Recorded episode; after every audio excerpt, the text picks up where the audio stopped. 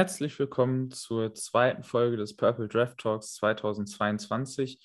Heute äh, mit den Interior Defensive Linemen als Hauptthema und an meiner Seite mal wieder Christoph Gernert. Hallo Christoph. Skull und guten Morgen. Ja, wie gesagt, Defensive Tackle heute äh, der Fokus unserer dieswöchigen Folge, auch die erst die einzige Folge jetzt in den nächsten Wochen, die ohne Gast stattfinden wird. Also da kann ich jetzt auch schon mal äh, vorweg senden. In den nächsten Wochen wird es wieder einige Gäste geben. Wir haben zwar dieses Jahr zwei Folgen weniger als in den letzten äh, Jahren beim Draft Talk, haben aber trotzdem so viele Gäste, wie wir bisher vorher noch nicht hatten. Also da kann ich euch schon mal drauf äh, einstimmen, dass wir da in den nächsten Wochen mal wieder einige Stimmen hören, die eigentlich nicht in unserem Podcast zu hören sind. Und ja, da freue ich, freue ich mich auf jeden Fall schon drauf. Und ich glaube, das äh, ist für uns alle immer wieder eine Bereicherung, da auch andere Blickwinkel zu sehen. Aber jetzt zurück zur Klasse. Ähm, wie siehst du eigentlich diese Klasse? Denkst du, es ist eher eine Stärke oder eher eine weniger starke Klasse in diesem Draft? Und äh, wie siehst du auf der anderen Seite eben das Need der Vikings? Glaubst du, dass die Vikings da früh drauf gehen sollten oder denkst du eher, das ist eine Position, die man am Anfang eher noch nicht anfassen sollte? Ja, grundsätzlich bin ich ja ein Fan von Interior Defensive Linemen, aber ich muss ehrlich sagen, die hat zwar ein, zwei Highlights, die Klasse, Spiele, die ich ganz gut finde, aber gerade aus Vikings Perspektive sehe ich da eigentlich nicht so den Ultrabedarf, da man zumindest nach jetzigem Stand äh, mit Tomlinson, Pierce und Watts eigentlich hm, ja, drei ganz gute äh, unter Vertrag hat und da schon viel Kapital gebunden hat.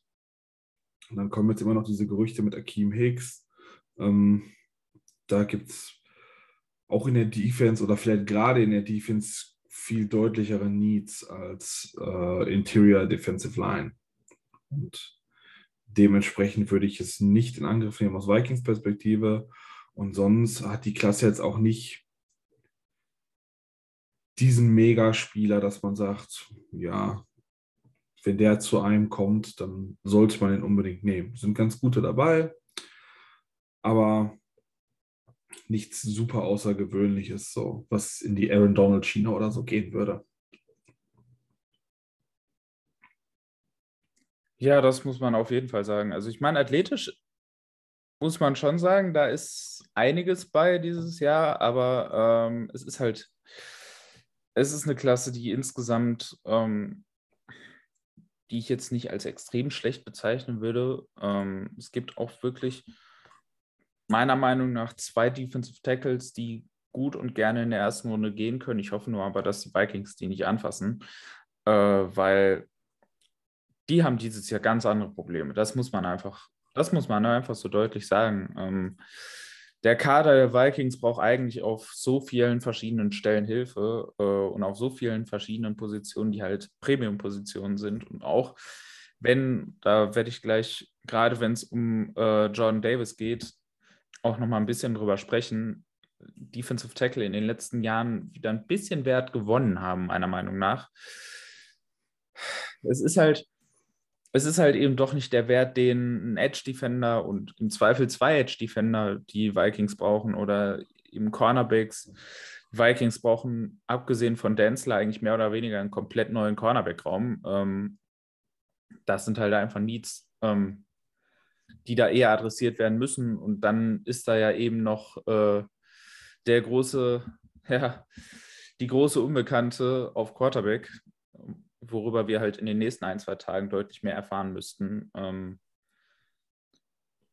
was die Planung halt auch noch deutlich schwieriger macht. Und selbst wenn man davon ausgeht, und ich gehe stark davon aus, dass Michael Pierce im nächsten Jahr nicht mehr bei den Vikings ist, weil man äh, über ihn halt eben Cap Space generieren kann und er in den letzten Jahren relativ wenig gespielt hat. Mit Tomlinson hast du da immer noch einen relativ guten Nose-Tackle. Ähm, man kann Tomlinson dann eben auch tatsächlich wieder aus seiner Position nutzen und nicht äh, ständig ihn wieder irgendwo auf Three-Tech oder noch schlimmer äh, als Five-Tech zu nutzen, wenn man tatsächlich äh, mit mehr Dreimann-Fronts geht und äh, dann eben Pierce als Nose-Tackle nutzt. Ich sehe ich seh da halt einfach irgendwie keinen Sinn, die beiden zusammen in der Defense zu halten. Und dann eben, wenn man davon ausgeht, dass einer geht, und es geht ja maximal einer, weil Tomlinson ist mit seinem Vertrag fest hier, also den können die Vikings nicht cutten. Das wird mehr kosten, als ihn zu behalten. Ähm, da sehe ich einfach nicht, dass man da irgendwie hoch auf Defensive Tackle gehen sollte, eben gerade weil man eben noch so viele andere Needs auf so vielen wichtigen Positionen hat. Und da muss dieser Draft dieses Jahr einfach dazu da sein, äh, wirklich nach Value zu suchen und äh, da halt eben die Premium-Positionen wieder aufzufüllen. Und da ist halt einfach kein Raum für, für einen frühen Defensive Tackle, äh, Pick. Ähm, man kann das irgendwann später in den äh, Runden machen.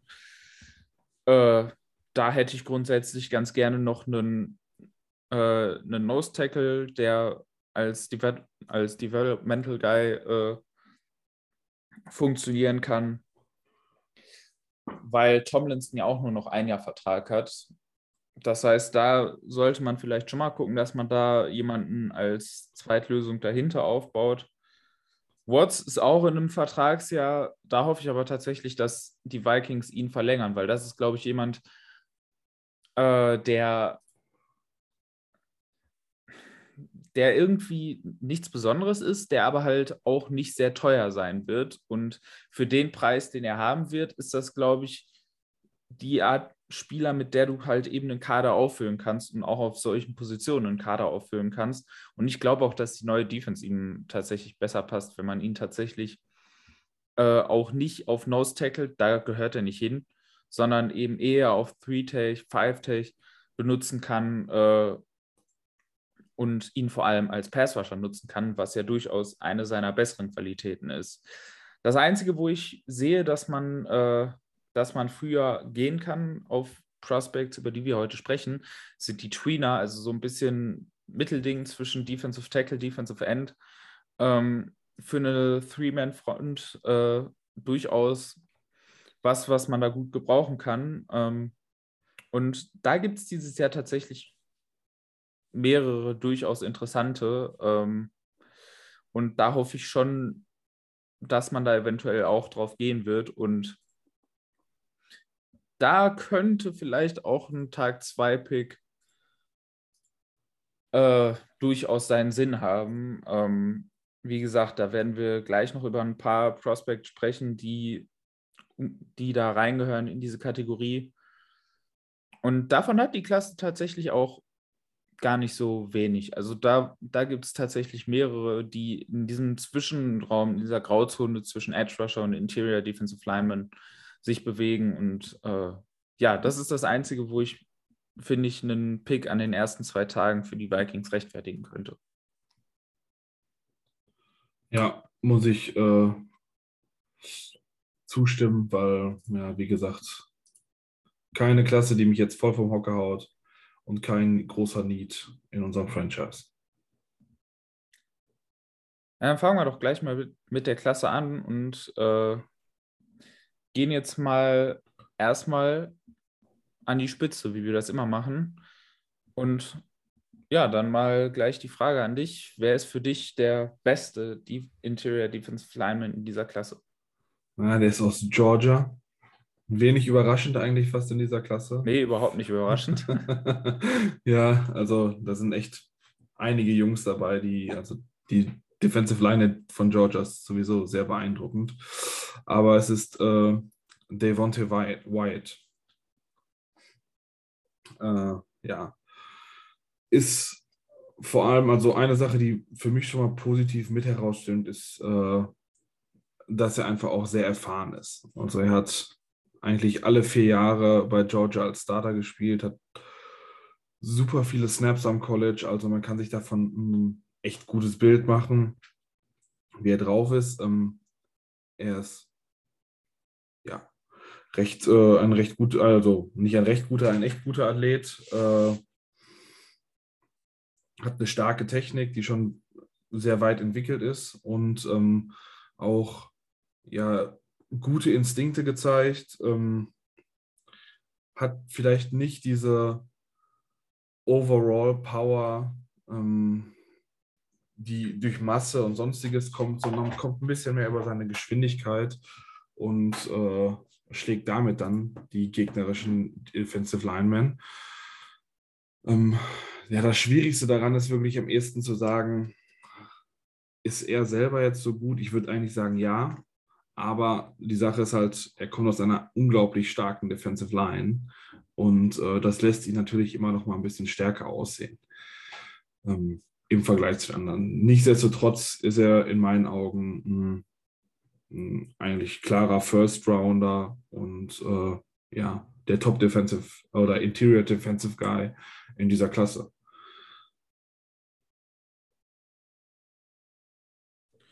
Äh, ja, ich hätte tatsächlich gar nicht gedacht, dass wir uns da einig wären. Ähm, vor allem, weil wir da halt, glaube ich, ein bisschen vom, Kon äh, vom Konsens noch abweichen, weil ich glaube, die meisten haben seinen Teamkollegen äh, noch an Nummer 1 gesetzt. Ähm, ich bin aber eben auch der Meinung, dass Wyatt vor allem der etwas komplettere äh, Defensive Tackle ist gegenüber äh, Jordan Davis.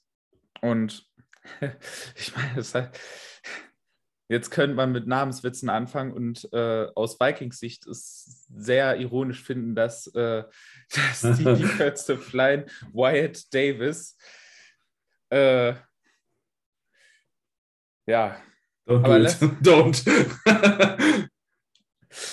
lassen wir das. Ähm, ja. Er ist, er, ist der, er ist der kompletteste Defensive Tackle in dieser Klasse. Er äh, er benutzt seine Hände sehr gut, ist da auch sehr aktiv, äh, ist sehr explosiv. Auch das hat man ja beim Combine gesehen. Ähm, also die athletischen Werte, ja, auch da ein bisschen, äh, ein bisschen von seinem Teamkollegen damit, äh, ja. In den Schatten gestellt. In, in, in den Schatten gestellt, genau. Aber ähm, es, waren trotzdem, es war trotzdem ein extrem gutes Combine für einen Defensive Tackle. Es war, und man, man sieht es halt auch auf Tape. Also er ist halt sehr explosiv. Er hat auch einen sehr guten Bend für einen Defensive Tackle. Das heißt, er kann, äh, er kommt auch sehr eng um, äh, um gegnerische O-Liner rum, kann, äh, kann sein Pedal-Level da sehr weit absenken und ähm, also er hat eigentlich eigentlich fast alles, was man da braucht. Er hat auch sehr viele verschiedene Linemans gespielt. Also Georgia ist da durchaus kreativ geworden mit ihm. Äh, er hat One-Take gespielt, meistens Three-Technik, was auch wahrscheinlich seine Hauptaufgabe in der NFL sein wird. Ähm, hat aber auch durchaus mal ein bisschen weiter außen gespielt. Also da, da ist Georgia durchaus sehr kreativ mit ihm geworden. Das Einzige, was ihm noch fehlt, ist, und das hast du ja gesagt, äh, so ein bisschen der, äh, der Bullrush, das Power-Element ich glaube nicht, dass ihm die Power an sich fehlt. Äh, das sieht man bei ihm als Run-Defender, dass er die durchaus hat. Und er hat auch einen guten Anker äh, in Run-Defense. Er nutzt es halt nur irgendwie nicht. Also er nutzt, er nutzt halt viel stärker seine Exklusivität, seine guten Hände. Und manchmal würde ich mir halt einfach wünschen, dass er auch zumindest in einigen Raps einfach mal stumpf spielt, weil ich glaube, er könnte es. Und das das wird ihm halt irgendwie noch ein bisschen mehr Variabilität bringen und äh, das glaube ich, das könnte seinem, seinem Spiel noch ganz gut tun. Aber ansonsten ist er ein sehr komplettes Prospect. Ähm, an manchen Stellen jetzt nicht ultra spektakulär, also jetzt nichts für die Top 10, aber halt sehr, sehr komplett und ein sehr sicheres Prospect. Und ich meine, wir haben es ja oft gesagt, das ist so ein bisschen das Thema dieser Draftklasse. Es gibt sehr viel solide, sehr viel gut. Ähm, innerhalb dieser Draftklasse jetzt nicht unbedingt auf der Defensive Tackle Position immer, aber halt generell in dieser Draftklasse. Und da passt er halt irgendwie gut rein ins Bild. Dieses solider First Round, äh, solides First Round Talent, aber halt irgendwie, ja, halt irgendwie nicht viel mehr. Und ja, das ist das ist gut. Das ist für Teams, die auf der Position was brauchen, definitiv ein Pick, äh, den man da easy machen kann. Absolut. Und wie gesagt, der, der ihn in den Schatten stellt, ist bei mir die Nummer zwei. also zumindest bei der Combine in den Schatten gestellt hat. Äh, Jordan Davis, also dass jemand mit der Masse sich so zügig bewegen kann. Also ich meine, das war ja eins der Highlights, äh, wer so ein bisschen NFL Draft Twitter verfolgt, wird definitiv mitbekommen haben, dass Jordan Davis bei 341 Pfund eine, ich glaube, 478 gelaufen ist auf 40. Also das ist wow.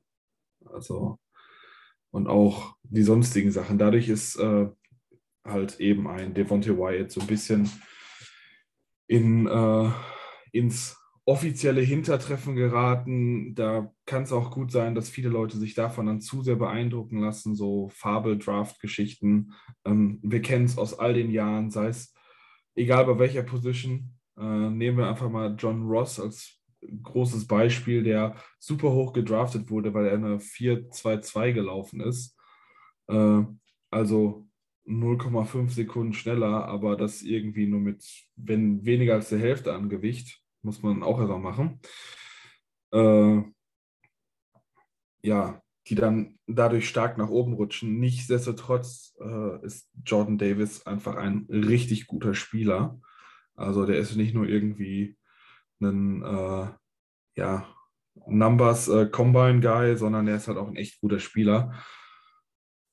Geht mehr so halt in die heavier Sachen, in die heavier Sets. Nichtsdestotrotz, ähm, ja, ist der halt erst quasi so ein bisschen in Anführungsstrichen der, der, der Gegenpunkt zu Devontae White, der halt über seine, ähm, über seinen Speed die Sache reinbringt, sondern der bringt richtig Kraft da rein. Auch wenn er sehr schnell getestet hat, ist das einfach quasi wie so ein Brecheisen oder ja, wie ein Abrissbirne, die dann einfach dadurch äh, durch die gegnerische Defensive, äh, Offensive Line knallt. Ähm, und ja, er benutzt halt diese ganze Power, die er mit 6'6, 341 äh, Pfund hat. Das ist halt alles voll zu sehen. Äh, und ja, erinnert so ein bisschen an was war es vor, vor drei, vier Jahren, Derek Brown, der aus Auburn gekommen ist und Top 10 zu den Panthers gegangen ist. Ähm, das finde ich schon auch ziemlich beeindruckend und äh, macht viel Spaß. Und ich denke gerade, dass halt eben, wie gesagt, diese, die, diese Testwerte ihn deutlich nach oben geschoben haben und er deswegen auch auf jeden Fall in Runde 1 gehen wird, weil Teams eben neben dieser Stärke, die auf Tape zu sehen ist, auch noch gesehen haben, dass er doch äh, erheblich schneller ist, als man normalerweise erwartet hätte. Und ähm, ja, seine größte Schwäche ist halt diese Konsistenz, die in meinen Augen Jordan Davis ihm gegenüber halt äh, vorweggenommen hat. Äh, Devontae Wyatt ihm vor, vorweggenommen hat. Mein Gott, zu viel hin und her gesprungen zwischen den beiden Jungs. Ähm, aber ja, wenn er da steht, kommt da auch keiner mehr vorbei. Und das wird Inside Runs für seine zukünftigen Gegner wirklich richtig, richtig schwer machen. Und dazu ist er auch ein wahnsinniger Tackler. Ähm, ja, ich denke nicht, dass das Run-Game gegen ihn wirklich gut aussehen wird, zumindest Inside. Ja, absolut. Also der ist da absolut nicht zu bewegen. Ähm, egal ob gegen Double Teams oder gegen Single, also Single Blocks kannst du komplett vergessen. ähm, ja, es ist halt, bei ihm ist halt so ein bisschen die Frage, was kommt halt zusätzlich zu dem Run-Defending? Äh, und das war halt bisher auf dem College nicht sehr viel. Also da muss man jetzt wirklich tatsächlich sagen, ich habe zwar viele Leute gesehen, die eben aufgrund seiner, seiner Athletik gesagt haben, okay, eigentlich auch ein guter Passwasher und zwischendurch ist das auch mal aufgeblitzt in Georgia, aber insgesamt war er in Georgia kein sehr guter Passwasher. Das das muss man einfach dazu sehen. Und äh, das liegt eben nicht daran, dass ihm die Athletik dazu fehlen würde, sondern das liegt hauptsächlich daran, dass er sich zu sehr auf, seinen, äh, auf seine körperlichen Attribute verlässt und ähm, bisher leider noch nicht äh, das Arsenal an, äh, an Moves und Rush-Countern entwickelt hat, äh, die ich mir persönlich bei ihm wünschen würde. Und da, da muss er halt einfach in der NFL noch ein bisschen mehr entwickeln. trotzdem würde ich ihn auch als sichere First-Round-Projection sehen. Ähm, ich weiß, ein paar Leute werden hier ein bisschen überrascht sein, aber ich habe das schon ein bisschen angeteasert. Äh, Defensive Tackles und gerade Run-Stuffing Defensive Tackles haben in den letzten Jahren durchaus schon wieder ein bisschen an Wert gewonnen und werden auch in der Analytics-Community mittlerweile wieder deutlich höher eingeschätzt. Äh, aus dem ganz einfachen Grund, und wir haben da letztes Jahr schon ein bisschen darüber gesprochen, ähm, wenn man halt eine Defensive Line hat, die sehr sicher den Lauf stoppen kann und vor allem Interior Linemen hat, die sehr sicher den Lauf stoppen können, dann hast du halt die Möglichkeit, mit relativ leichten Boxes zu spielen, was gerade gegen viele eher Spread Offenses in der NFL, aber eben auch, auch gegen die ganzen Play-Action Offenses ähm, schon sehr hilfreich ist. Und äh, wenn du halt eigentlich mehr oder weniger für jede Rap, die Davis auf dem Feld ist, einen Spieler aus der Box rausnehmen kannst, dann hilft das halt auch deiner Pass-Defense. Und da braucht Davis gar kein großer Faktor als Passfasher zu sein. Es, es hilft der Pass-Defense eben allein schon, dass er auf dem Feld ist, indem du halt eben jemanden aus der Box nehmen kannst. Und das ist halt der Wert, den er bringt. Und deswegen sehe ich ihn durchaus als Pick, den man in der ersten Runde nehmen kann. Ähm, und man muss halt eben da dann auch noch das Upside, das Upside äh, für ihn als Passwasher sehen, weil wie gesagt, die Athletik dafür ist da, die Explosivität dafür ist da. Er muss an seinen Moves arbeiten, das ist halt, das muss halt noch kommen, aber ich sag mal, vom Potenzial her kann er schon in Richtung Vita VR gehen, äh, was das Passwashing angeht. Also, wenn er in die Bereiche vorstößt, dann kann er halt auch ein sehr, sehr kompletter Spieler sein. Ich habe ihn halt knapp hinter White und das wird auf dem Big Board, es werden zwei, drei Positionen sein, die die beiden maximal auseinander liegen. Ähm, da habe ich ihn knapp hinter Wyatt, einfach weil diese, dieses komplette Skillset, was Wyatt hat, hat, das hat Davis halt noch nicht.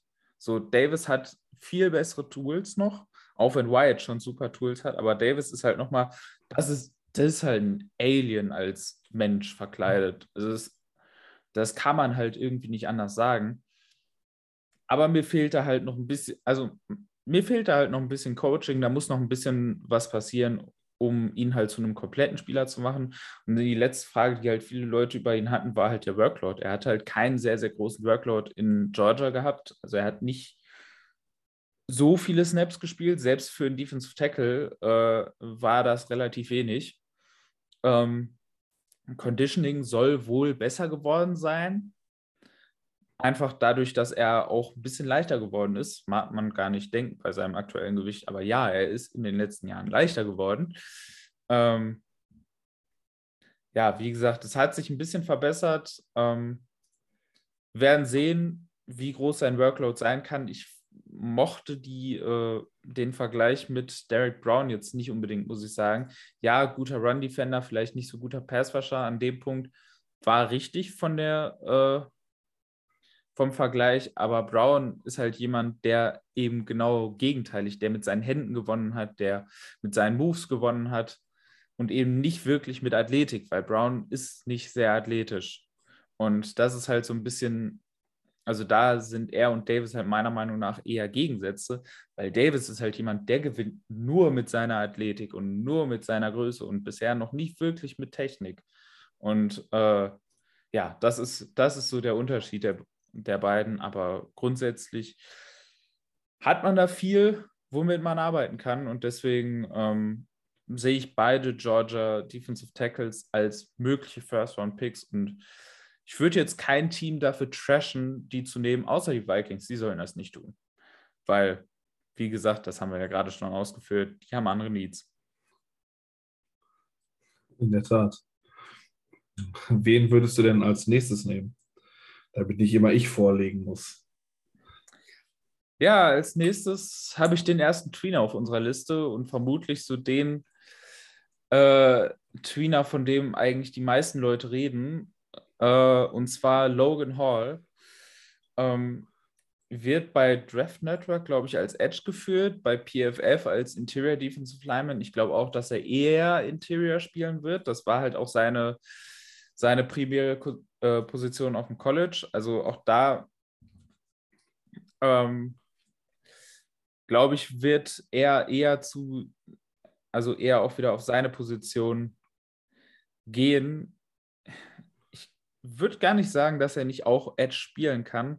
Und ich glaube tatsächlich, dass er in der Defense die Early Down äh, Dreimann-Fronts spielt und bei Nickel eben immer wieder in Viermann-Fronts geht, durchaus ganz gut aufgehoben ist. Ähm, wie gesagt, in Houston hat er, äh, hat er größtenteils Three-Technik gespielt. Bei Passing Downs sehe ich das auch. Ist auch ein, also ist ein sehr, sehr, sehr gefährlicher Interior Pass Rusher. Hat, äh, glaube ich, eine äh, Pass Rush Win Rate von über 16 Prozent auf PFF, was halt selbst für einen Edge Defender ein äh, nicht guter, aber halbwegs solider Wert ist. Ähm, und das für ein Interior Alignment ist, ist schon wirklich, wirklich gut. Er hat die Länge mit der er halt äh, einen Riesenvorteil gegenüber allen, äh, gegenüber fast allen Guards und Centern haben wird, die er in der Mitte der Line eben treffen wird. Er hat auch eine solide Athletik für einen Edge, eine sehr gute Athletik für einen Interior Alignment. Ähm, ist ein solider Bullrusher, hat seine Hände in den, äh, von 2020 auf 2021 verbessert, könnte da immer noch ein bisschen aktiver sein, meiner Meinung nach. Ähm, aber das, da hat er schon äh, sich deutlich verbessert. Ähm, Problem, und das hast du halt einfach mit äh, dieser Länge als Interior Pass Rusher, ist halt Pad Level, dass also Leverage Battles wird er nicht gegen einen, äh, gegen den Interior Offensive Lineman gewinnen, sondern da muss er halt, da muss er halt anders gewinnen. Das ist schwierig für ihn und halt eben, ich habe es schon gesagt, also ist halt eher ein Tweener. Also ist halt ein bisschen leicht für die Interior, ein bisschen halt auch irgendwie kein klassischer Edge. Also wenn ich ihn jetzt in die Vikings Defense projecten müsste, und das wäre tatsächlich einer der Prospects, die ich nicht hassen würde an Tag 2 für die Vikings.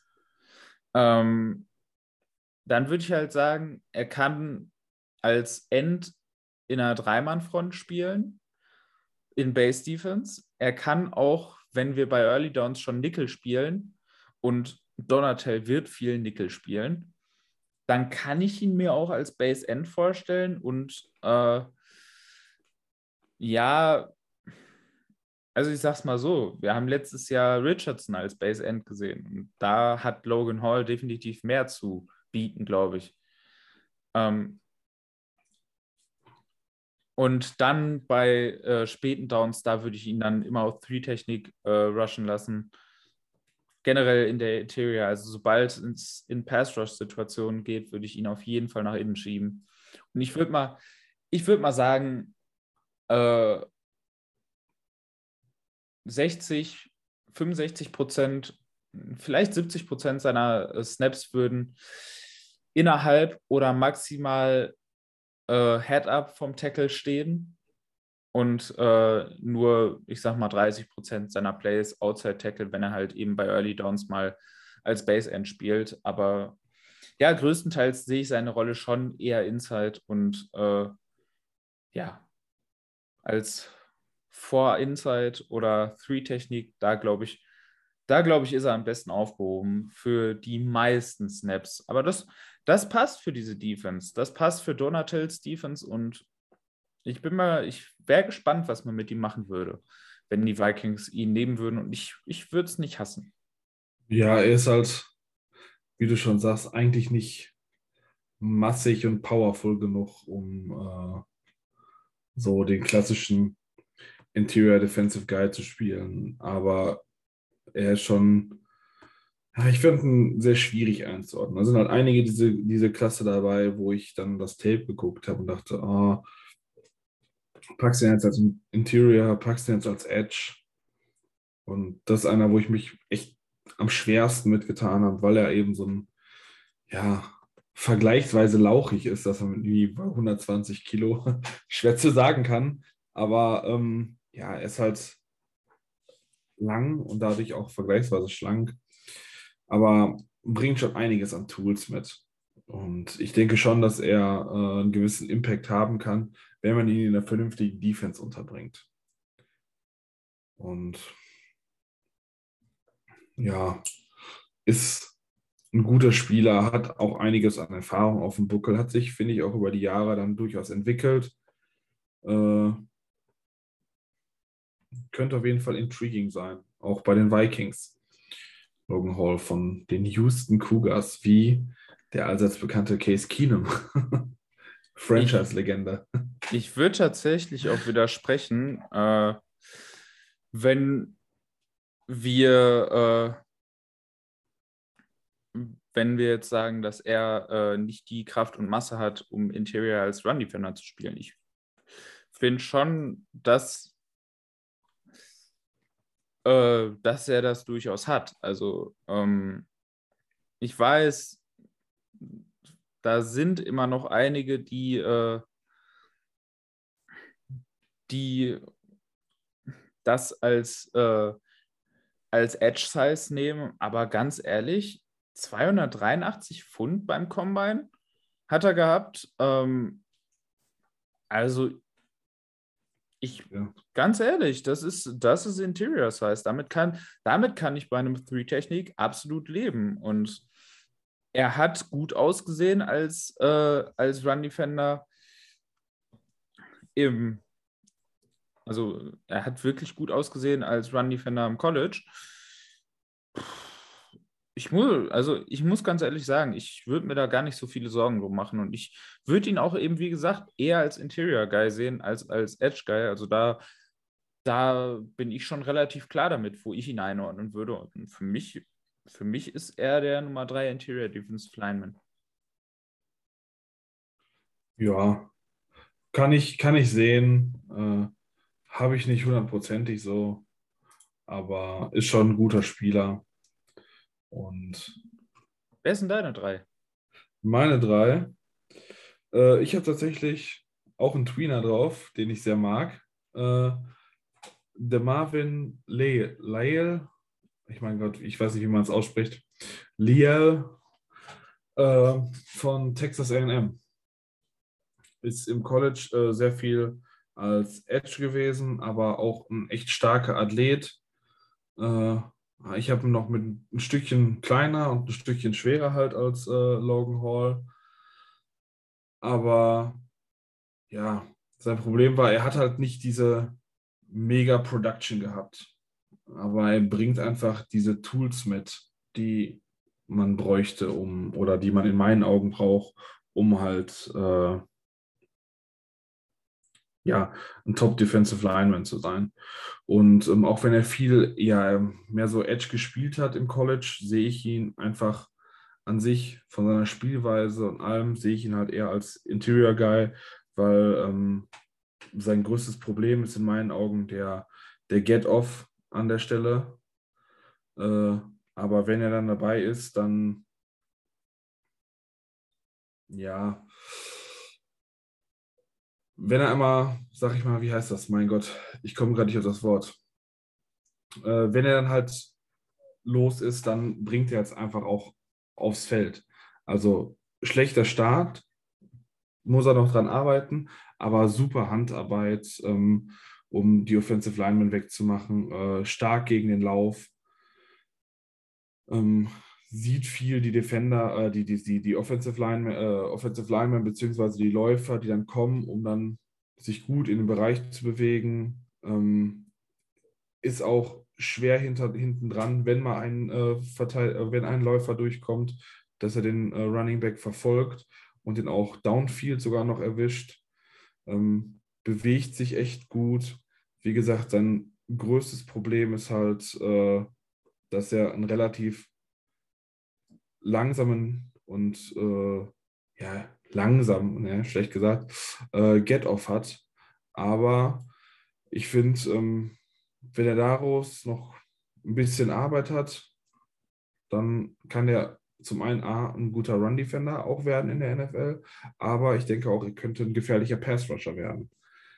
Da er eben auch mit seiner guten Technik und seinem und seiner eigentlichen Athletik äh, ja alles mitbringt, um das zu werden.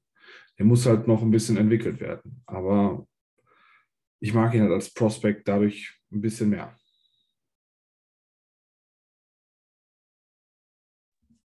Ähm, ja, ich glaube, wir sind relativ weit auseinander, was das angeht. Ähm, ja, ich, ich bin kein sehr großer Fan von ihm und ich bin auch irgendwie etwa, also ähm, ja, ich sag mal, fange jetzt mal beim Get-Off an. Ich finde, für einen Interior Lineman hat er einen soliden Get-Off, damit äh, kann man problemlos arbeiten. Äh, für einen Edge Rusher, ja, ist das wenig. Äh, er ist aber auch halt, also für mich ist er eine relativ klare Projection. Er ist, er ist ein Interior Lineman, weil er hat nicht die Athletik, um, äh, also nicht, zumindest nicht die Explosivität, um, äh, um außen auf der Edge zu spielen, meiner Meinung nach. Und deswegen ähm, geht es für mich klar auf die Interior Line. Und ähm, Athletik, finde ich, ist seine große Stärke für einen Interior Lineman. Da äh, hat er einfach, also da sieht das einfach äh, nach deutlich mehr aus. Da ist das einfach auch gegen Guards ein Matchup, was, äh, was sehr schwierig für Guards ist. Ähm, mein Problem ist halt einfach, ähm, ich weiß nicht, wo du die Technik gesehen hast. Also das ist ja, das klingt jetzt sehr böse, aber ähm, ich sehe es überhaupt nicht. Ich sehe es wirklich nicht. Ähm, und vor allem, das ist das, was mich ein bisschen stört, ich habe halt in der Hinsicht überhaupt keine Entwicklung im letzten Jahr gesehen, sondern äh, im letzten Jahr hat das halt eigentlich eher äh, nochmal einen Schritt zurück gemacht. Generell hat er mit seinem Play letztes Jahr einen deutlichen Schritt zurück gemacht. Ich meine, äh, erinnern wir uns mal an die ersten Boards letzten Sommer, da war äh, Liel ein relativ sicheres Top-10-Prospekt und äh, rutscht jetzt eigentlich deutlich aus der ersten Runde und ich sag mal auch aus der ersten Hälfte der zweiten Runde aus, meiner Meinung nach, weil sein Tape letztes Jahr halt einfach generell nicht gut war. Ähm, es war auch letztes Jahr, also ich weiß nicht, was er da gemacht hat, wahrscheinlich hat er einfach auch nochmal Gewicht dazu gepackt, um wirklich Interior zu spielen. Ähm, da ist ihm auch ein bisschen verloren gegangen, meiner Meinung nach, an Explosivität, die er vorher hatte. Das heißt, vielleicht wäre es auch mal wieder äh, gar keine schlechte Idee, auch mal wieder ein bisschen leichter zu werden. Aber ähm, er gewinnt halt nur mit seinen Tools und überhaupt nicht mit seiner Technik. Und also da, da hätte ich mir halt viel, viel mehr Entwicklung gewünscht. Ähm, weil das war, das war im letzten Jahr halt wirklich überhaupt nicht da. Und ja, als Run-Defender, sowohl als Run-Defender als auch gegen Pass-Rusher fehlt mir dann äh, auch irgendwie so ein bisschen der Plan B. Also ich sag, wenn der erste Move halt nicht funktioniert, dann hört er halt an vielen Stellen einfach auf. So, dann habe ich immer das Gefühl, Plan A ist vorbei und jetzt guckt er irgendwie noch durch die Rap zu kommen und macht aber da irgendwie nicht viel mehr. Und ich war, also ich weiß es nicht, ob das, ob das eine Einstellungssache ist, ob er oder ob er einfach nicht weiß, was er tun soll, wenn äh, sein erster Move nicht funktioniert.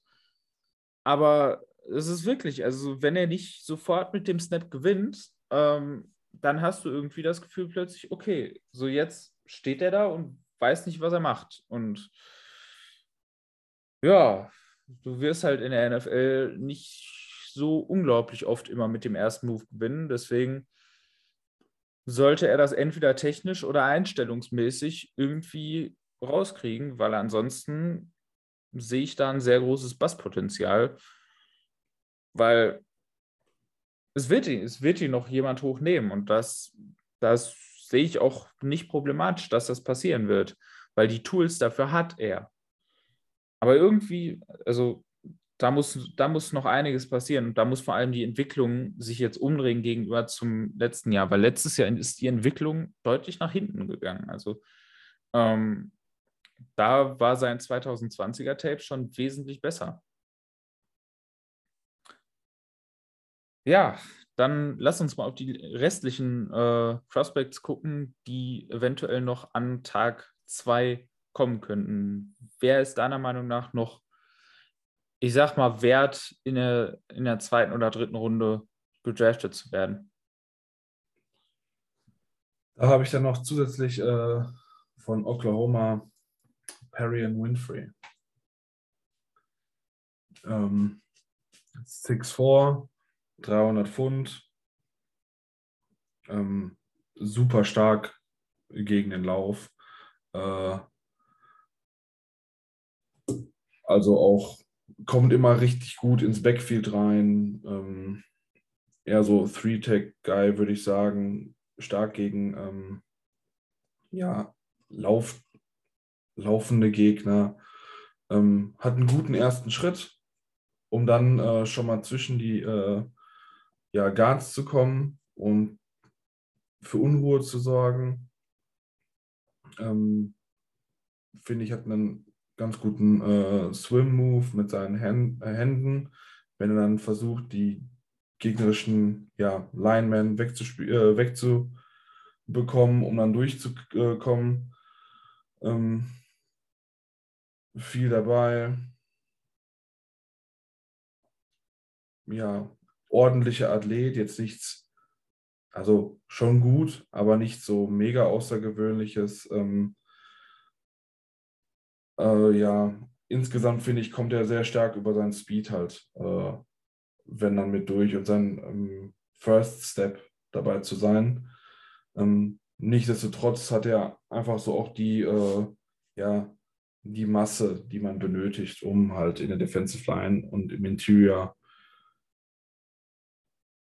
stark zu sein. Also finde ich es mehr so ein ähm, ja, penetrating Guy, der äh, dann gut durchkommt und nicht der, der ähm, ja, die Line komplett wegstoppt, wie es eher so ein Jordan Davis äh, dann machen würde.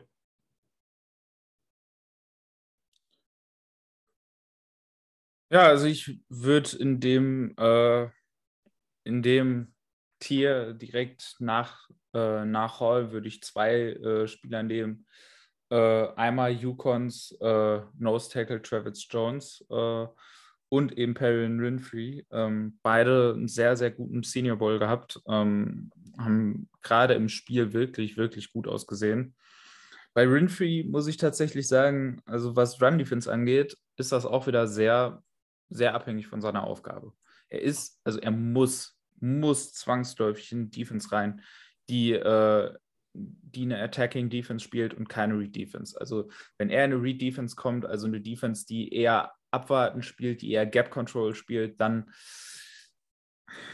dann habe ich Probleme mit ihm, weil er hat, er hat nicht den Anker, um gegen das Laufspiel äh, sein, äh, sein Gap zu halten, den Boden gegen Double Teams zu halten. Da hat er einfach jedes Mal, wenn er damit äh, konfrontiert war auf College, äh, ist er halt einfach komplett aus dem Play gewaschen worden. Ähm, sondern er ist jemand, der Gaps shooten muss, der, äh, der damit beauftragt werden muss, Upfield ins Backfield äh, zu kommen, möglichst schnell. Da ist er gut. Äh, da hat er die Länge, um sich da möglichst schnell vom Block zu lösen. Er hat die Explosivität beim Get-Off. Da ist er sehr schwer zu blocken. Ähm, ist halt, ja, wahrscheinlich ein Three-Tech-Only, also viel mehr andere Rollen wird er in der NFL wahrscheinlich nicht spielen, weil er halt eben nicht äh, die Power hat, äh, sich so gegen Double-Teams äh, durchzusetzen, wie man es halt bräuchte, um ihn auf Nose zu spielen. Das heißt, er, also er kann meiner Meinung nach nur auf der, auf der äh, Dreiertechnik spielen. Aber da, also wenn er, wenn er halt in eine Defense kommt, die, äh, die halt eben seine Stärken nutzt und die ihn halt attackieren lässt, die ihn Gaps shooten lässt, dann, dann wird das gut. Aber er ist halt, er wird nicht für jedes Team in Frage kommen. Also ich sag's mal, wenn ich mir die Defense der Vikings in den letzten Jahren angeguckt habe, dann wäre er nicht in, die Fra in Frage gekommen, selbst als äh, Dreiertechnik nicht, weil die Vikings halt eben sehr viel Gap Control, sehr viel Read Defense gespielt haben mit ihren, äh, mit ihren Interior Alignment. Deswegen haben die auch relativ wenig Tackles for Loss gehabt in den letzten Jahren immer. Und das ist halt überhaupt nicht die Rolle. Also wenn, wenn du das von ihm verlangst, dann wird er dir auch gerne immer mal wieder drei, vier Yards ins Defensive Backfield äh, reingebulldozert. Da hat er, da hat er einfach nicht den Anker, um da standzuhalten. Ja, so ziemlich der Gegensatz dazu, was den Anker zumindest angeht, ist Travis Jones. Ist ein sehr guter Run-Defender, ist vielleicht eben nicht der klassische Playmaker. Also, ähm, das ist eben jemand, der kann Gap halten, der. Äh, ich verstehe nicht ganz, warum er bei Yukon immer im B-Gap eingesetzt worden ist. Also er hat fast dreimal so viele Snaps im B-Gap gehabt als im A-Gap, obwohl er für mich eine klare One-Technik Nose-Tackle-Projection ist. Also nicht, dass ich kein, nicht, dass ich ein Problem damit hätte, ihn auch zwischendurch mal ein, zwei Snaps auch ins B-Gap zu stellen, je nachdem, äh, was du halt gerade spielst. Aber seine Hauptrolle sollte halt schon eher als äh, Nose-Tackle sein, meiner Meinung nach. Und dafür hat er eine solide Athletik, ist, äh, hat auch gute Körpermaße insgesamt, ähm, ist ein äh, ist ein, wie gesagt, ein sehr starker Run-Defender, hat gute Hände, also ist technisch schon relativ weit entwickelt. Ähm, er spielt halt ein bisschen zu hoch. Das kommt halt einfach mit, mit den Körpermaßen. Da passiert das halt einfach, dass das Pad mal ein bisschen höher ist. Aber er schafft es halt eben trotzdem, trotz des Pad-Levels, äh, einen guten Anker zu werfen. Und ähm, ja, es kann halt manchmal unspektakulär sein, wobei man sagen muss, also beim Senior Bowl, das war sehr spektakulär, was er und Winfrey da gemacht haben.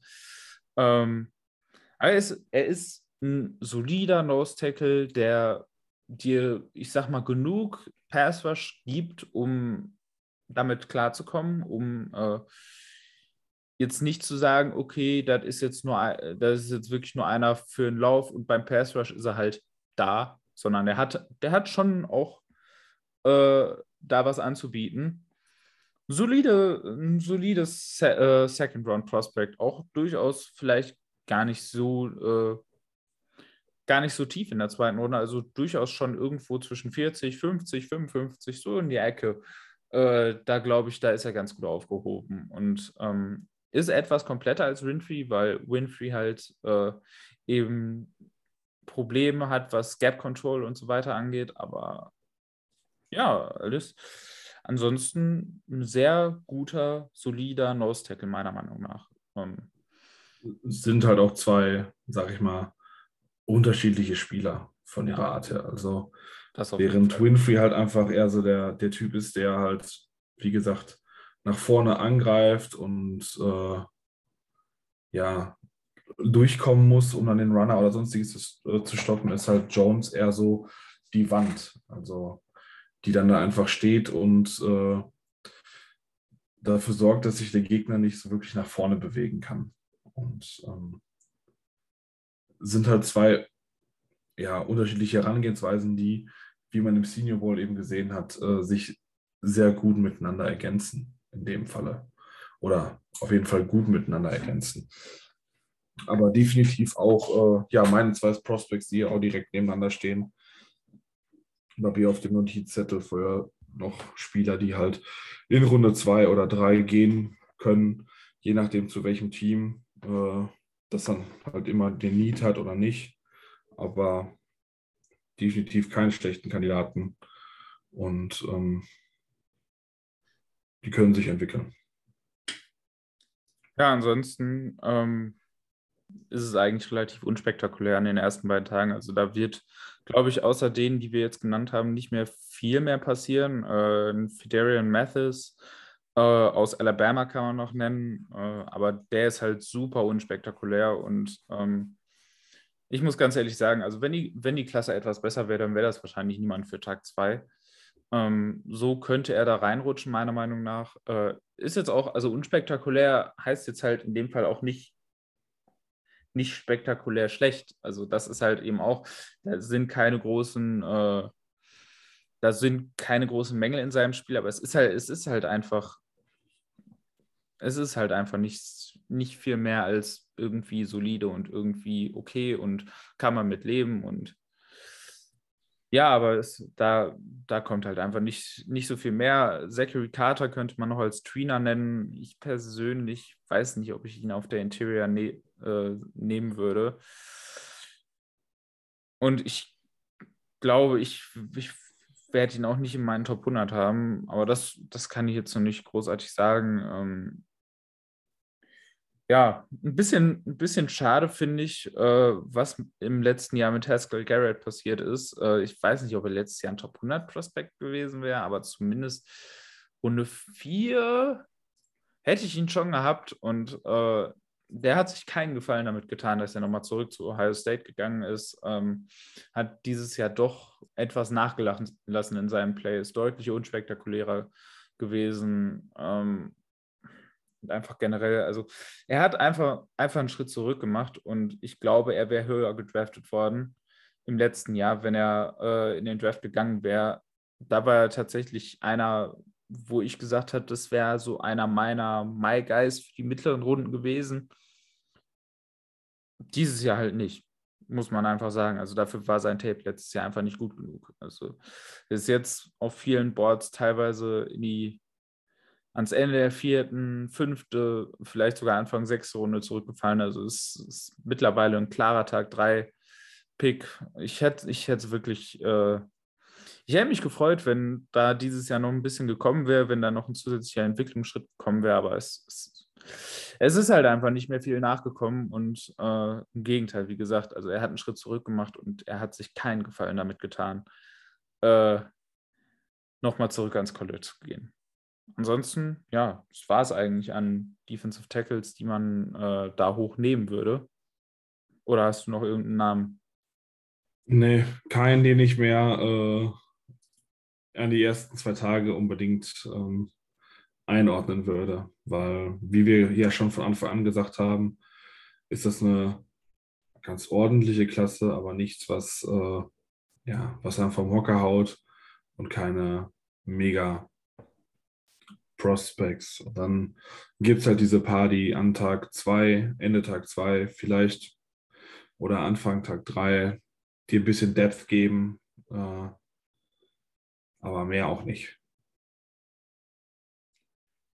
Ja, ähm, dann gehen wir doch mal äh, zu unserem letzten Punkt in der Sendung. Äh, und zwar ganz tief wieder in den äh, in die Rankings rein für den Sleepers Corner. Wen hast du uns da diese Woche mitgebracht? Oh mein Gott, ich muss wieder diese Namen lesen. Äh, ich bin diesmal tatsächlich dann auch, weil ich eh beim Tape gucken und beim Boards gucken drauf gelandet bin, bei einem Interior Defensive Lineman geblieben von UCLA.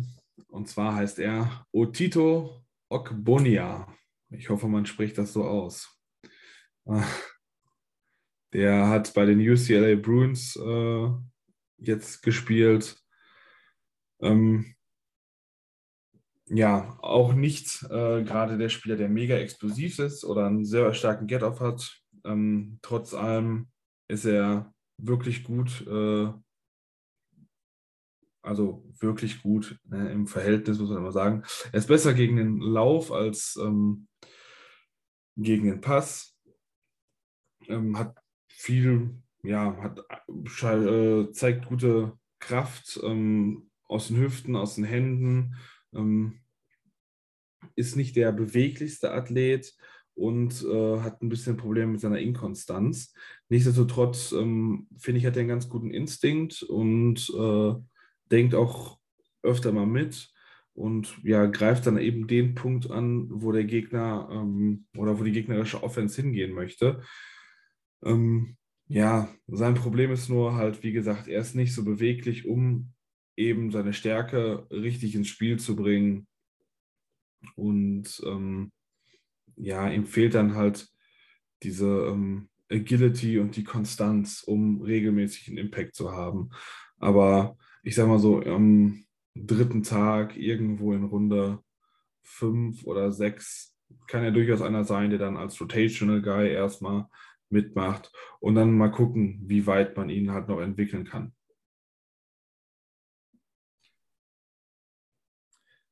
Ja, ähm, erstmal äh, mit den Namen ist das ja immer so eine Sache. Ähm, da muss ich ja sagen, das ist ja gerade für uns in den letzten ein, zwei Jahren schwierig geworden, weil äh, bei allem Luxus, der es ist, auch mittlerweile All-22-Tape zu haben, was man gucken kann.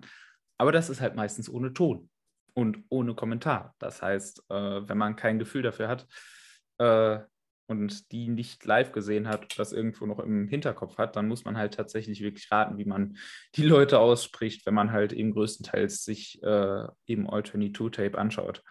Und selbst wenn, haben leider diese Sleeper Guys auch nicht irgendwelche großen Highlight-Tapes, wo dann äh, ein Kommentator laut den Namen ruft.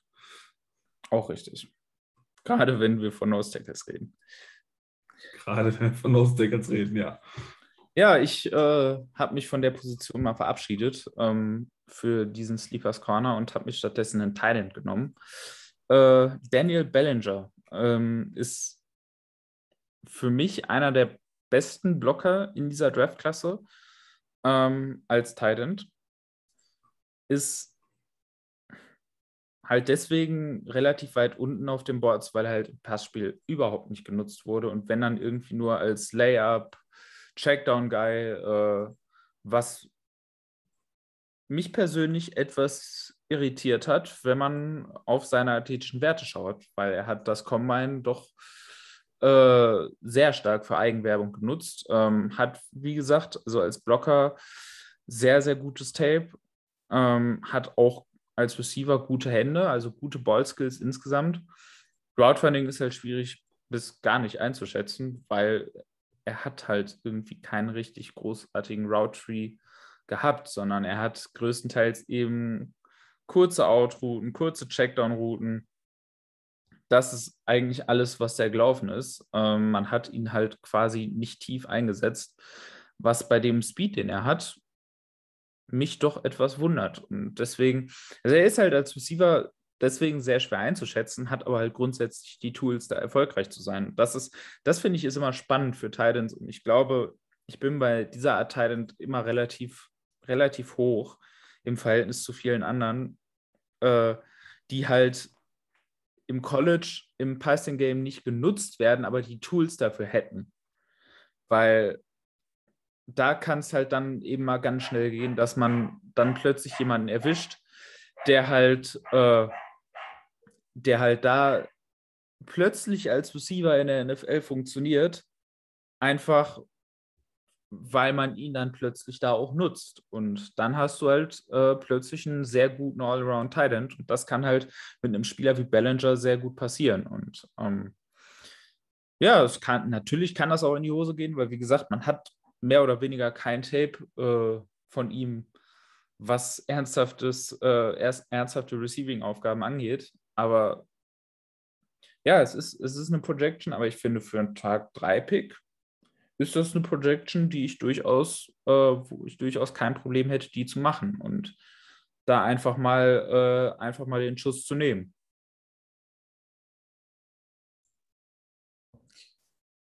Ja, damit sind wir jetzt am Ende angelangt. Ähm, es wurde äh, ich meine, ihr habt es schon gesehen, unsere Draft-Coverage läuft auch auf den anderen Kanälen wieder ganz normal. Äh, diese Woche kommt Chris mit seinem Mock-Draft, nachdem ich letzte Woche äh, das erste Mal dran war.